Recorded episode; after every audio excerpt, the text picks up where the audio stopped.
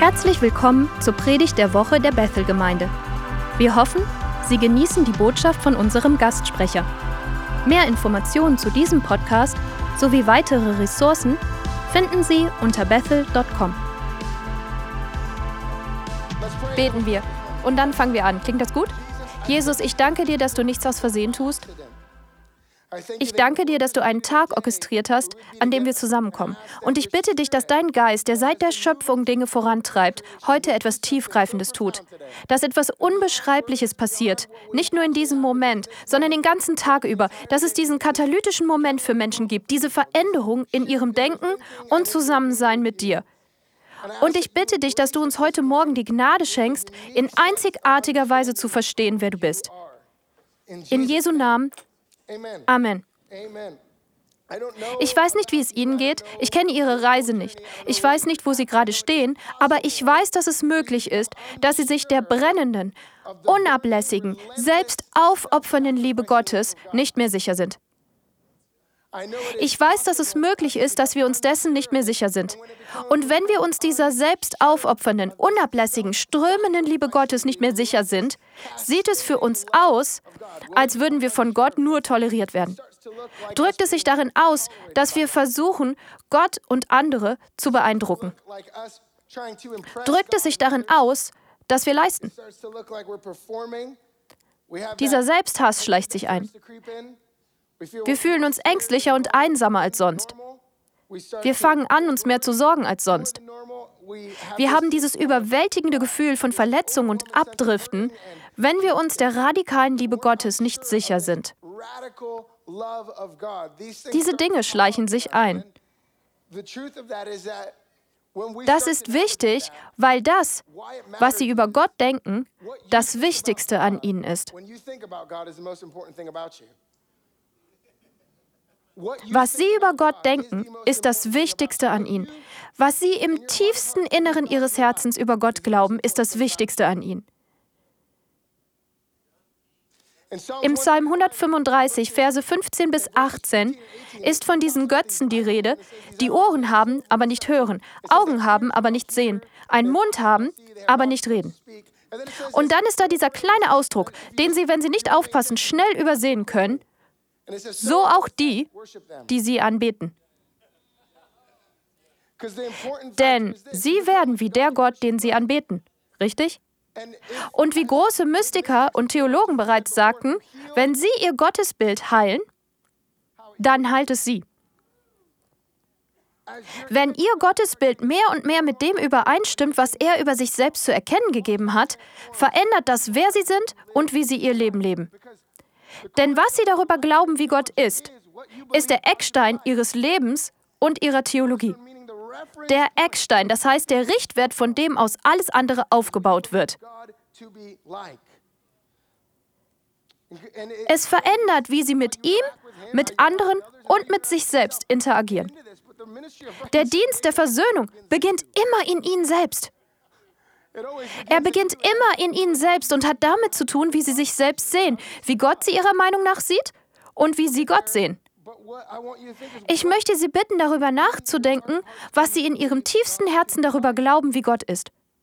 Wenn unser Gottesbild verzerrt ist, fangen wir an, von einigen Dingen dominiert zu werden. Und das ist keine vollständige Liste, aber sie ist wahr. Sie fangen an, mit ständiger Sorge zu leben. Sie fangen an, dieses anhaltende Gefühl von Aberglauben zu haben. Und damit meine ich, dass sie denken, wenn ich das hier und das hier und das hier nicht perfekt mache, werden die Segnungen, die Gott mir verheißen hat, nicht geschehen. Und ihr Leben mit Gott ist mehr wie ein Laufen auf rohen Eiern. Sie hoffen, dass wenn sie nur genügend religiöse Übungen und Aufstiege machen, sie etwas garantieren können.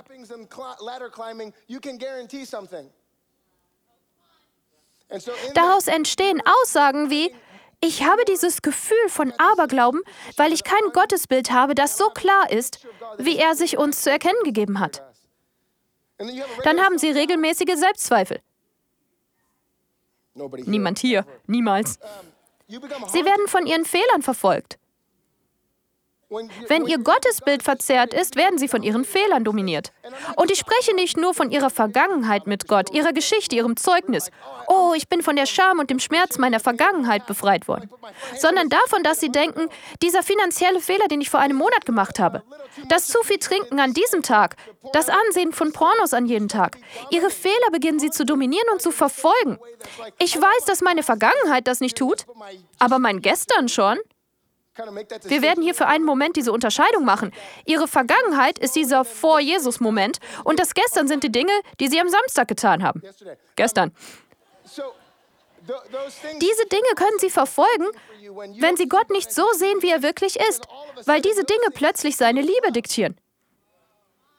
Sie fangen an, ihren Kurs zu bestimmen, eine Zukunft in ihrem Verstand zu gestalten, ob sie es nun wollen oder nicht. Sie beginnen ihr Denken zu dominieren. Meine Zukunft sieht aufgrund dieser Fehler ganz anders aus. Dieser eine finanzielle Fehler hat einen Schneeballeffekt in dieser Welt ausgelöst, wo ich mein Haus verliere, wo ich alles verliere. Weil ihr Gottesbild verzerrt ist. Und Gott ist begeistert, weil sie heute zur rechten Zeit am rechten Ort sind. Ich freue mich für sie. Sie beginnen, ein geringes Selbstwertgefühl zu haben.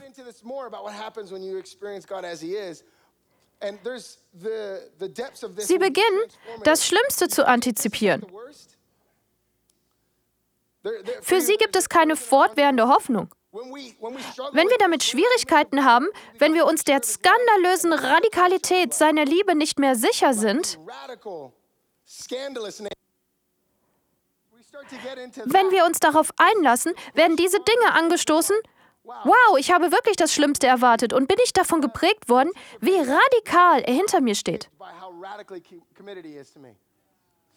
Ich möchte Sätze sagen, die für eine Sekunde Ihren Verstand aufrütteln, um Ihnen zu helfen zu denken. Kennen Sie die Zufriedenheit eines Babys, das gerade eben gestillt wurde? Manche Leute nennen es Milchtrunken. Dieses Baby ist vollkommen zufrieden und erfüllt. Darin steckt ein Bild von Ihnen und Gott. Wenn Sie bereit sind zu sehen, wie skandalös diese Liebe ist und wie sehr sie sich uns aufdrängt. Es ist eine Liebe, die die Zufriedenheit eines Neugeborenen hat, das gerade eben mit Muttermilch gesättigt wurde. Mein Sohn ist heute Morgen zu mir gekommen, als ich mich gerade fertig gemacht habe und sagte, Papa, können wir Tic-Tac-Toe spielen, bevor du gehst? Ich sagte, ja, los geht's. Und er ist mit seinem Tic-Tac-Toe-Spiel zu mir gekommen und hat sich an mich gekuschelt und gesagt, oh Papa, ich liebe dich, du bist so kuschelig. Und ich dachte, werd bloß nie erwachsen. Aber die meisten von uns haben einen Gott, der zu ernst ist, um das mit uns zu tun. Wir haben dieses Gottesbild, dass er so ernst ist, dass es kein Kuscheln mit Gott gibt. Er ist nicht der Aber von Jesus. Dieser Aber, Papa, der beginnt unser stoisches Bild von Gott zu erschüttern. Diesem ungerührten, uninteressierten, irgendwie unnahbaren, zurückweichenden Gott, der Trauben im Himmel ist, gebaut ist wie ein griechischer Gott, aber einfach weit entfernt ist, uninteressiert an uns. Wenn wir anfangen, unser Gottesbild zu berichtigen, beginnt das eine Menge an uns zu verändern. Aber wir müssen diesen kosmischen Tyrannen konfrontieren, den wir in unserem Kopf haben, der Gutes und Böses in der Welt geschehen lässt. Wir müssen uns fragen, was gibt uns die Zuversicht in Gottes Wesen? Ich verstehe es, weil es schwer wird, ihm zu vertrauen, wenn Sie diese Zuversicht nicht haben. Sie brennen definitiv nicht vor Leidenschaft für ihn. Ich werde nicht nach Gott trachten, wenn dieses falsche Bild existiert. Und mein Gebetsleben wird mehr wie Betteln aussehen. Alles fängt an zu verrutschen und sich zu verschieben. Und ich denke, ah. ich erkenne es daran, wenn ich durch mein Handeln Zuversicht in die Segnungen gewinne, die ich haben will. Und plötzlich habe ich eine größere Zuversicht in meine Fähigkeit zu handeln, als in das, was Jesus getan hat dann fühlt sich meine Zukunft in dem Maß sicher an, dass ich durch das, was ich tue, garantierte Ergebnisse habe. Wenn Jesus versucht, das alles zu demontieren. Und der Heilige Geist hilft dabei. Der Heilige Geist hat sich der Demontage unserer verzerrten Gottesbilder und der Offenbarung von Jesus so sehr verschrieben, dass er sagt, ich werde jeden deiner Gedanken über Gott jagen, der Gottes nicht würdig ist. Ich werde diese falschen Götzen, die du über Gott hast, einfach zerstören. Es ist wie wenn ein Atheist ihnen über Gott berichtet und sie sagen, was diesen Gott angeht, bin ich auch ein Atheist. Wir stimmen überein. Was den Gott angeht, von dem du gesprochen hast, bin ich tatsächlich auch ein Atheist. Aber wir fangen an zu realisieren, dass das der Wendepunkt ist und wir fragen, woher bekommen wir diese Zuversicht? Und ich verstehe das so gut, weil ich diese radikale Begegnung mit dem Heiligen Geist hatte, die alles in meinem Leben verändert hat. Aber dennoch, nach dieser Gottesbegegnung, die alles verändert hat, mein Leben völlig neu ausgerichtet hat, habe ich begonnen, diese Frage zu stellen, wie Gott ist, weil er sich ein wenig unberechenbar anfühlte. Nach Segnung an einem Tag, keine Segnung am nächsten. Ich wusste nicht, wie ich die Welt interpretieren sollte, weil zuweilen Chaos passierte. Ich wusste nicht, wie ich mir die Dinge zusammenreimen sollte. Und so sah Gott ein wenig mehr wie Zeus aus, als der Gott, den ich in Jesus gefunden hatte. Und ich dachte, ich weiß nicht, was ich tun soll. Ich brauche etwas, in dem ich mich verankern kann. Ich hatte diese Gottesbegegnung, bei der ich deine Liebe erlebt habe. Eine Liebe, die für mich beinahe anstößig ist, weil sie so überströmend ist. Sie prasselte in jenem Moment so auf mich ein. Aber jetzt versuche ich aus dem Leben und dem, was um mich herum geschieht, schlau zu werden und ich brauche diesen Anker. Die Frage ist also, wie gewinnen wir diese Zuversicht in Gottes Wesen? Den ersten Ausdruck, der meine Götzen zerstörte, alles demontierte, hörte ich von Bill, als ich hierher kam. Jesus ist perfekte Theologie. Als ich ihn sagen hörte, Jesus ist perfekte Theologie, war das wie Plötzlich fielen all die trügerischen, falschen Dinge, die ich über Gott dachte, von mir ab. Und ich dachte, okay, wenn Jesus perfekte Theologie ist, was gibt uns die Schrift an die Hand, um die Zuversicht in Gottes Wesen zu gewinnen, wie sie in Jesus offenbart wird? Und Jesus sagt folgendes in Johannes 5,39: Die Schriften sind es, die von mir zeugen. Die Schriften sollen uns also Zuversicht in Gottes Wesen geben sagt Jesus. Wenn Sie Ihre Bibel dabei haben, Hebräer Kapitel 1 ist die erste Stelle, die wir uns zusammen ansehen werden. Schlagen wir also Johannes, Entschuldigung, Hebräer 1 auf. Zu Johannes kommen wir später. Ich habe Schwierigkeiten.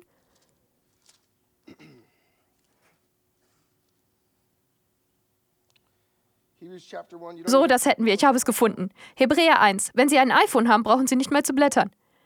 Vers 1. Nachdem Gott vielfältig und auf vielerlei Weise ehemals zu den Vätern geredet hat in den Propheten, hat er am Ende dieser Tage zu uns geredet im Sohn, den er zum Erben aller Dinge eingesetzt hat, durch den er auch die Welten gemacht hat.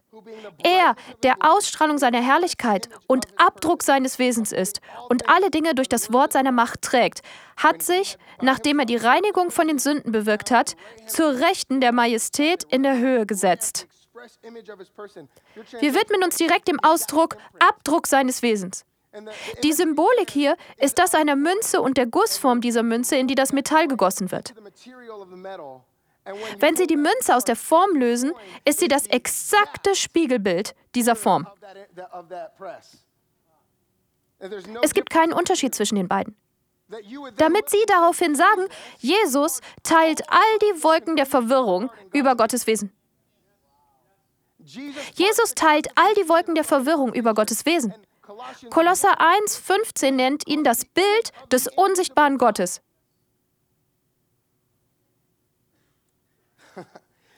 Er ist die makellose Offenbarung. Jesus ist nicht der gute Bulle im gute, guter Bulle, böser Bulle-Szenario. Er ist nicht die nette Seite von Gott. Er ist nicht die Seite von Gott, die versucht, sie sich warm und kuschelig fühlen zu lassen. Er ist der exakte Abdruck, die makellose Offenbarung, Gottes Selbstporträt. Gott hat sich selbst in und durch Jesus Christus zu erkennen gegeben. Das ist so markant, dass Johannes in Johannes 1 sagt, das Wort wurde Fleisch und wohnte unter uns und niemand hat Gott jemals gesehen. Ich weiß nicht, ob Ihnen das beim Lesen aufgefallen ist. Es gibt eine lange Tradition von Menschen, die mit Gott unterwegs waren. Und er sagt, niemand hat Gott jemals gesehen. Und dann sagt er, Jesus, der einzig geborene Sohn, hat ihn bekannt gemacht. Er will darauf hinaus, dass wenn sie Jesus sehen, es beinahe ist, als hätten sie Gott noch nie gesehen. Er ist so markant, so klar. Das Bild, das sie sich alle ersehnt haben. Wenn sie ihn sehen, erhalten sie diese Klarheit, nach der ihr Herz verlangt hat. Es teilt die Wolken der Verwirrung über sein Wesen. Alles, was sie über Gott glauben, ist Jesus gegenüber rechenschaftspflichtig. In 2. Korinther 4,6 heißt es, die Erkenntnis der Herrlichkeit Gottes im Angesicht Jesu Christi. In Jesu Worten, Johannes 10,30, ich und der Vater sind eins. Ich und der Vater sind eins. Johannes 14,9, wer mich gesehen hat, hat den Vater gesehen. Wie Bill sagte, Jesus ist perfekte Theologie. Was bedeutet, wenn wir Jesus sehen, können wir uns mehr als sicher sein. Wir können mit absoluter Zuversicht sagen, so ist Gott. Nicht, so ist Gott und dann kommt die Hiobsbotschaft. So ist Gott. Punkt. Sie bekommen in Jesus nicht die Seite von Gott, die sie sich erhoffen. Und was wir in Jesus finden, wie wir in Versen untersuchen werden, die für uns so normal geworden sind, dass wir ihre Kraft diskreditieren, wir werden noch dazu kommen, aber noch einmal, was sie über Gott denken, ist das Wichtigste an ihnen. Und wenn sie ihr Gottesbild heilen, heilt es sie. Jesus ist perfekte Theologie. Jesus ist Gottes Selbstoffenbarung. Haben Sie sich je gefragt, der Apostel Paulus sitzt nicht auf dem Bett mit dem Andachtsbuch 365 Tage der Gnade neben sich? Er sitzt nicht dort mit all den neuesten Büchern über Gnade und wie man Gnade versteht und wie man die Schrift aufschließt. Wie man Römer auslegt. Einige von Ihnen haben das verstanden. Sie fragen sich also, was in Paulus Leben passiert, dass er die Botschaft predigt, die er predigt. In Galater 1 sagt Paulus, dass es ihm von keinem Menschen beigebracht wurde, dass ihm das durch die Offenbarung von Jesus Christus zuteil wurde. Als Paulus Jesus sah, war Gnade eindeutig das Ergebnis seiner Botschaft. Als er ihn sah, sagte er, wow, alles ändert sich daran, wie ich die Dinge sehe. Dinge ergeben einen Sinn, von denen ich dachte, sie würden keinen Sinn ergeben. Und Dinge ergeben keinen Sinn, die vorher Sinn ergeben haben. Aber der Bezugspunkt ist jetzt nichts anderes als Jesus. Das wird zum Schwerpunkt, zum Eckstein, der ihre gesamte Theologie über Gott prägt. Das ist der Anker. Jesus ist perfekte Theologie. Jesus ist der Ankerpunkt ihrer Theologie über Gott. Aber die Offenbarung kommt zu ihnen. Was gibt uns Jesus also über Gott zu erkennen? Welche Art von Einblick in sein Wesen haben wir? Wenn Jesus Gottes Selbstporträt ist, Gottes Selbstoffenbarung an uns ist, was lernen wir dann durch Jesus darüber, wer Gott ist? Verse, die so überstrapaziert sind, dass sie sich kraftlos anfühlen, wenn sie sie sagen. Johannes 3:16. Denn so hat Gott die Welt geliebt. Das Kreuz hat Gott nicht dazu gebracht, sie zu lieben. Das Kreuz hat Gott nicht dazu gebracht, sie zu lieben. Das Kreuz existiert, weil Gott sie geliebt hat. Es existiert, weil Gott so fest entschlossen war, sie zu lieben. Und Römer, dieser großartige Brief von Paulus, lässt uns wissen, dass er sich nicht erst dann entschieden hat, sie zu lieben, als sie sich irgendwie am Riemen gerissen haben. Er hat sich nicht entschlossen, sie zu lieben, als sie ihren besten Tag hatten. Nein, als sie zu viel getrunken haben, als sie sich Pornos angesehen haben, als sie sich selbst in einer Sucht verloren haben, hat sich Gottes Liebe immer noch über sie ergossen. Vertrauen Sie mir, ich weiß es, ich bin auch dort gewesen. Diese Liebe, die ich nicht verdient habe, zu der mich nichts, was ich hätte schaffen können, näher bringen könnte, nimmt mich gefangen. Er greift mich, weil er felsenfest entschlossen ist, mich zu lieben. Die Jesuiten haben diesen Ausdruck von Ignatius, dass Gott Liebe ist, die sie liebt. Gott ist Liebe, die sie liebt. Jeden Morgen, wenn sie aufwachen, jeden Abend, wenn sie sich schlafen legen, ist Gott Liebe, die sie liebt. Weil Jesus uns diese Liebe durch das Kreuz zu erkennen gibt. Die Schrift lehrt uns, dass wir durch das Kreuz sehen, was für eine Liebe Gott hat. Ich weiß nicht, ob Sie hier darüber nachgedacht haben. Am Kreuz, als der unschuldige Mensch von Römern abgeschlachtet wird, sollte man meinen, dass das der Moment ist, in dem Jesus seinen Jüngern aufträgt, holt die Fackeln, Zeit für den Aufstand. Das tut er nicht. Er sagt, vergib ihnen, denn sie wissen nicht, was sie tun. Er stellt sicher, dass seine Killer von ihm hören. An diesem Tisch ist immer noch Platz für euch. Ich möchte nicht, dass es Rache ist, was ihr am Ende meines Lebens hört, sondern Vergebung. Und Jesus macht dieses Bild von Gott so klar. Und es ist nicht so, okay, das ist eine nette Seite von Gott, wenn wir. Nein, genau so ist Gott. Wir erhalten also diese Klarheit und auch diesen irgendwie wunderschönen und manchmal ein wenig anstößigen Papa. Diesen Gott, der aussieht wie ein Papa, der rennt und mit seinem Kind auf dem Boden liegt. Im Gegensatz zu diesem übermäßig ernsten, stoischen, uninteressierten, ungerührten Gott, der überzeugt, überredet werden muss, etwas Nettes zu tun.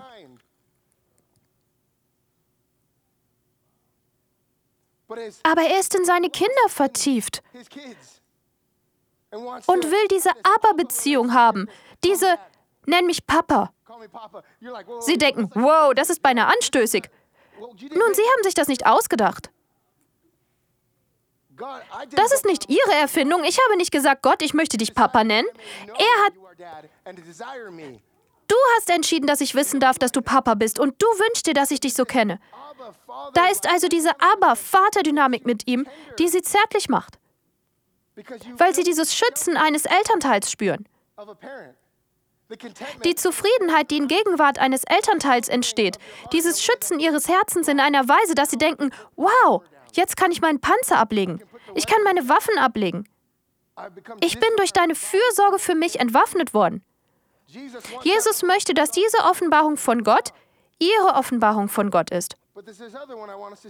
In Johannes 8 gibt es diesen wunderschönen Moment, den wir alle sehr gut kennen.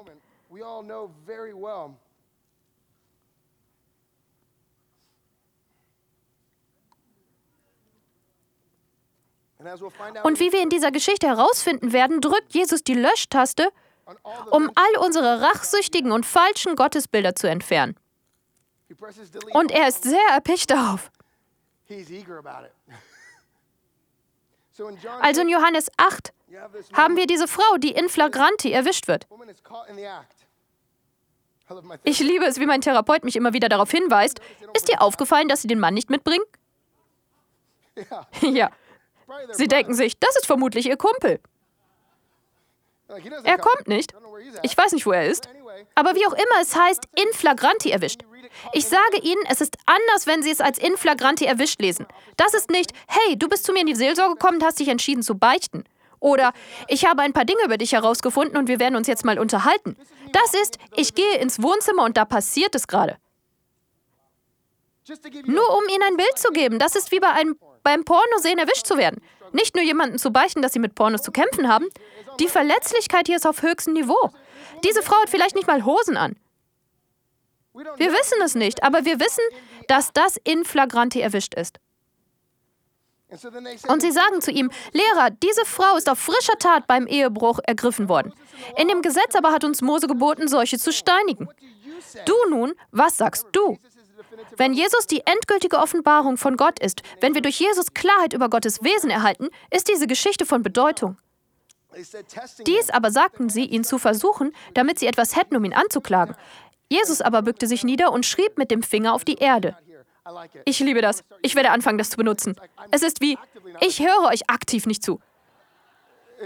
Ich mache das mit voller Absicht. Als sie aber fortfuhren, ihn zu fragen, richtete er sich auf und sprach zu ihnen, Wer von euch ohne Sünde ist, werfe als erster einen Stein auf sie. Und wieder bückte er sich nieder und schrieb auf die Erde. Als sie aber dies hörten, gingen sie, einer nach dem anderen hinaus, angefangen von den Älteren. Und er wurde allein gelassen mit der Frau, die in der Mitte stand. Jesus aber richtete sich auf und sprach zu ihr, Frau, wo sind sie? Hat niemand dich verurteilt? Sie aber sprach, niemand, Herr. Jesus sagt, also schön, ihr wollt diese Frau töten? Das Spiel beginnt. Wir werden es tun. Voraussetzung? darf keine Sünde haben. Falls du das bist, die Steine sind gleich hier. Die Ältesten beginnen zu gehen. Sie könnten mit ihren Fehlern mehr vertraut sein. Sie fangen an zu gehen. Ich kann mit diesem Druck nicht umgehen. Aber die ganze Zeit über versucht Jesus, die Menschen dazu zu bringen, ihn zu sehen. Er ist der Einzige ohne Sünde. Er ist der Einzige, der das Recht hat, Steine aufzuheben. Der Einzige, der das Recht hat, sie zu töten. Und Jesus löst diese Gruppe von Verurteilern auf. Nun, ich weiß nicht, wie Ihre schlimmsten Momente aussehen, aber ich habe das Gefühl, dass ich viele Verurteile habe, ob sie nun im Raum sind oder nicht. Und Jesus sagt, ich muss mit dir allein sein. Ich muss diese Verurteile loswerden. Ob sie hier sind oder nicht, ich muss sie loswerden, damit es mein Wort über dich ist, das du hörst. Das heißt, bei ihrer schlimmsten Tat versucht Jesus mit ihnen zu sprechen. Er möchte, dass sie zuerst anerkennen, dass niemand hier ist außer ihm. In diesem Moment sind es nur sie und er. Und sie sagt, da ist niemand. Und dann sagt Jesus, auch ich verurteile dich nicht. Sie sehen niemanden, der durch Bestrafung zur Reinheit gebracht wird. Und Jesus lügt nicht. Wenn Sie anfangen, die Radikalität von Gottes Liebe und Vergebung zu predigen, diese Botschaft, oh, das ist ein Schlitterpfad. Ich sage Ihnen, wenn Sie beginnen, sich zu fragen, ob das ein Schlitterpfad ist, beginnen Sie zu schmecken, wie verrückt das ist. Aber Jesus lügt nicht. Richtig? Ja, das tut er nicht. Er lügt nicht und er macht keine falschen Hoffnungen. Wie lautet sein Wort an Sie? Auch ich verurteile dich nicht. Geh hin und sündige von jetzt an nicht mehr. Jesus geht zu ihr und kümmert sich um etwas, das die meisten Menschen mit Verhaltensmanagement umgeben wollen würden. Sündenmanagement. Jesus sagt, ich werde tatsächlich ein Wort zu dir sprechen, das diese Sache an dir beenden wird. Erstens, du bist nicht verurteilt. Und die Offenbarung, dass du nicht verurteilt bist, versetzt dich in eine neue Position. Jetzt geh hin und sündige nicht mehr. Jesu Verheißung bei ihrer schlechtesten Seite ist ein Entwicklungsverlauf. Nicht der Punkt, an dem sie sich gerade befinden. Er sagt, du bist hierhin unterwegs. Jesus kümmert sich um das geringe Selbstwertgefühl. Denn wenn das Selbstwertgefühl niedrig ist, ist die Wahrscheinlichkeit von Sünde hoch. Er beginnt also sich mit der Wurzel zu befassen. Er versucht nicht einfach an das Fruchtsystem dran zu kommen. Er versucht zur Wurzel zu gelangen. Also spricht er ein Wort seiner Liebe über sie. Auf diese Weise beginnt sich ihr Inneres zu verändern, weil sie sehen, wie er ist und mit einem Mal verändern sie sich daraufhin und beginnen den Dienst der Versöhnung zuerst in ihnen selbst auszuleben.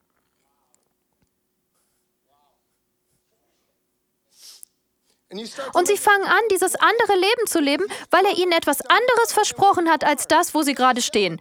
Jesus sagt zu ihr, hey, geh hin und sündige nicht mehr. Er prophezeit ihr einen Entwicklungsverlauf. Einen Ausweg, ein Leben außerhalb davon, basierend auf der Tatsache, dass sie nicht verurteilt, sondern zutiefst geliebt ist. Petrus sagt in 1. Petrus 1.13, deshalb umgürtet die Lenden eurer Gesinnung. Setzen Sie Ihre Hoffnung in die Gnade, die im Moment der Offenbarung von Jesus Christus zu ihnen kommen wird. Setzen Sie Ihre Hoffnung in die Gnade, diese befähigende Kraft Gottes, so zu leben, wie er es sich für Sie erträumt. Das kommt zu Ihnen im Moment der Offenbarung von Jesus. Wenn Sie darauf aus sind, ich muss meine Liebe zu Gott erhöhen, das wird nicht dadurch geschehen, dass Sie sagen, ich muss Gott mehr lieben. Es wird geschehen, weil Sie von seiner radikalen Liebe zu ihnen überzeugt worden sind. Es kommt davon, dass Sie sagen, ich bin zuerst geliebt worden. Es ist wie bei David in dem Psalm, der in Gottes Gegenwart kommt und sagt, wer bin ich, dass du meiner gedenkst? Es verändert so sehr die Art, wie sie leben und handeln, weil sie realisieren, dass er sie mit seiner radikalen Liebe liebt und überschüttet. Und er sagt, darauf kannst du wetten. Genau so bin ich. Das ist keine Seite von mir. Genau so bin ich jeden Moment, jeden Tages mit dir. Das bin ich nicht nur, wenn du was auch immer tust. Das bin ich immer die ganze Zeit. Und wenn sie anfangen, Gott so zu erleben, gehen sie von toleriert werden zu genossen werden über. Sie gehen von dem Versuch, ihn zu beeindrucken, zur Ehrlichkeit über und dürfen darin ruhen. Sie müssen keine Maske mehr tragen. Sie gehen von Leisten zur Ruhe über. Von Selbsthass zu Annahme. Selbstannahme ist nicht das, wozu Instagram sie durch einen soziale Medienguru zu bringen versucht. Selbstannahme ist, wenn Sie und ich uns im Glauben dem hingeben, was Jesus über Sie und mich gesagt hat. Sie beginnen sich selbst zu akzeptieren, weil es das ist, was er über Sie gesagt hat.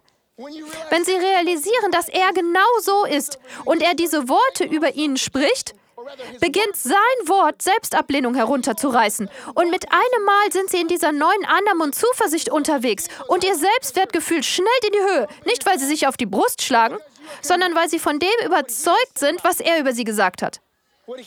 Sie laufen nicht mehr mit dieser Ablehnung herum. Sie sagen, ich werde von meinem Vater zutiefst geliebt. Sie gehen von Fürchten zu sich sicher fühlen über. Selbst in ihren Fehlern, auch ihren finanziellen Fehlern. Ich behalte es im Finanzbereich, weil ich ständig diesen Eindruck in meinem Kopf habe von Personen, die eine schlechte finanzielle Entscheidung getroffen haben und jetzt denken, ich bin erledigt. Es ist vorbei. Gott wird sich nicht mehr um mich kümmern, weil ich einen Fehler gemacht habe. Als ob seine Liebe, die für alles an ihnen sorgt. Er hat seinen Sohn gesandt, um für sie zu sorgen. Er wird ihnen alles schenken. Römer 8, 32. Es geht hier also um diese Vorstellung, dass sie sich in seiner Sicherheit verlieren. Sie gehen von sich einsam fühlen zu gesehen werden über. Sie sind nicht länger unsichtbar, wenn sie wissen, wie Gott wirklich ist, wenn er sie ansieht. Sie ansieht, wie sie wirklich sind. Nicht irgendeine Projektion, die wir vorgaukeln. Sie gehen von Besorgtsein zu sich sicher fühlen über. Von Verletztsein zu getröstet sein. Von Driften zu verankert sein. Das hier ist zwar eine alberne Illustration für verankert sein, aber sie ergibt Sinn. Ich weiß nicht, ob Sie in der Nacht aufwachen und plötzlich denken, ich muss mal. Ich muss zur Toilette gehen. Und wenn Sie verheiratet sind und keine Todessehnsucht haben, schalten Sie nicht das Licht ein. Wenn Sie das Licht einschalten wollen, haben Sie einen Todeswunsch. Sie denken, das wird nicht gut für mich ausgehen, wenn ich das Licht einschalte. Sie müssen also irgendwie Ihren Weg zum Badezimmer finden. Und wenn Sie Kinder haben, dann sind da Legos, dann ist da dieser Schuh, der nicht dort sein sollte, all diese Dinge. Aber der Kern der Sache ist, Sie können sich im Raum zurechtfinden, wenn das Licht aus ist, weil Sie wissen, wie der Raum aussieht, wenn das Licht an ist. Wenn also im Leben die Kämpfe, die Hürden und die Dinge, über die Sie sich nicht ganz im Klaren sind, auf uns einprasseln, und das tun Sie manchmal, der Anker, der das Abdriften verhindert, ist, dass es ihnen nicht erlaubt ist, aufgrund ihrer Umstände zu ändern, wie Gott ist. Stattdessen dürfen wir uns in dem verankern, was Gott uns in Jesus über sich selbst zu erkennen gegeben hat. Ich ändere also nicht, wie Gott ist, aufgrund der Dinge, die ich durchmache. Ich stelle sicher, dass ich darin verankert bin, wie Gott ist. Und so frage ich, wie ist er, wenn das Licht an ist? Jesus. Wenn es keinen Sinn ergibt und ich mich zurechtfinden muss, Jesus. Und sie gehen von Driften zu Verankertsein über. Denn was wir über Gott denken, wenn wir über Gott nachdenken, ist das Wichtigste an uns. Und wenn wir das heilen, wenn wir anfangen zu verstehen, dass Jesus perfekte Theologie ist, dass wenn Sie fragen, was ist der Bezugspunkt dafür, wer Gott ist, Jesus die Antwort ist. Und sie beginnen die Evangelien auf eine vergnügend neue Art zu lesen, weil sie diese Geschichten hervorziehen, die dazu da sind, ihnen Gott zu offenbaren, weil Gott sich bereits seit langer Zeit offenbart. Ich sage Ihnen, er ist begierig darauf, sich zu offenbaren. Sie haben es nicht mit einem widerwilligen Gott zu tun, der hofft, dass Sie das Rätsel lösen können. Er ist überzeugt von Ihnen. Er freut sich an ihnen. Schätzt sie so, wie sie sind. Nicht für irgendetwas, das sie vorgeben, wenn sie in die Gemeinde gehen oder wenn sie mit ihren Freunden abhängen. Nein, er liebt sie so, wie sie sind. Wenn sie dastehen, nackt und ohne Scham, hier, bitte sehr. Das erhofft er sich, weil es die Aufgabe der Schlange ist, sie dazu zu bringen, Gottes Natur in Frage zu stellen. Satan wird Misstrauen sehen Gottes Natur in Frage stellen. Jesus wird uns Fragen stellen, um uns Vertrauen hineinzubringen.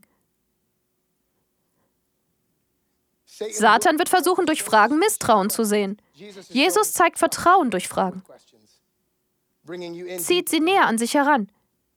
Wie viele Leben werden aus der Bahn geworfen, wenn sich die Offenbarung von Gott ändert aufgrund dessen, was die Schlange sagt? Der Kampf wird darüber geführt, was sie über Gott denken und was er über sie denkt. Und sie dürfen das alles um Jesus herum neu ausrichten. Sie dürfen alles neu ausrichten um den Gott herum, der sich in und durch Jesus Christus offenbart hat. Ich weiß nicht, wie Ihr Tag ausgesehen hat, bevor Sie hierher gekommen sind. Es könnte ein harter Morgen oder eine harte Woche gewesen sein. Ich habe keine Ahnung. Aber Gott ist hier, um Sie radikal zu lieben und sich Ihnen zu offenbaren, damit Sie Vertrauen in das haben, wie er ist in Jesus damit sie jeden Tag überschüttet von der Zuneigung ihres Vaters, überschüttet von der Zuneigung von Jesus unterwegs sind, überschüttet von seiner Fürsorge, unterwegs mit einem Gefühl der Sicherheit, weil sie wissen, dass Jesus wie ein Schachmeister aktiv daran arbeitet, die Zukunft für sie in einer Weise zu gestalten, dass sie ihnen Segen bringt. Und er tut das für jede Person in diesem Raum. Er sagt, ich bin wild entschlossen, dich zu lieben, egal was ist. Du kannst tun, was du willst. Tu, was du willst, weil ich bereits gezeigt habe, dass du es wert bist, für dich zu sterben. Und so, Vater, danke ich dir, dass wir neu gestalten dürfen, wie wir dich sehen durch Jesus. Dass du uns Jesus geschenkt hast, um unser Leben auszurichten. Und ich bitte gerade jetzt, dass sich heute Morgen jedes fehlerhafte Bild, das wir von dir haben, vor Jesus beugt. Dass alles, was dich an einen Ort setzt, der unzutreffend und deiner nicht würdig ist, Jesus untergeordnet wird. Erneuere unsere Sichtweise.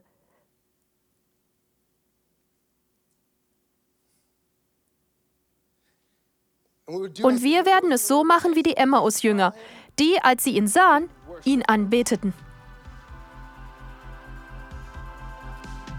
In Jesu Namen. Amen. Amen, Amen, Amen. Vielen Dank fürs Hören der Predigt der Woche. Dieser wöchentliche Podcast wird in verschiedene Sprachen übersetzt. Bitte besuchen Sie podcast.bethel.com.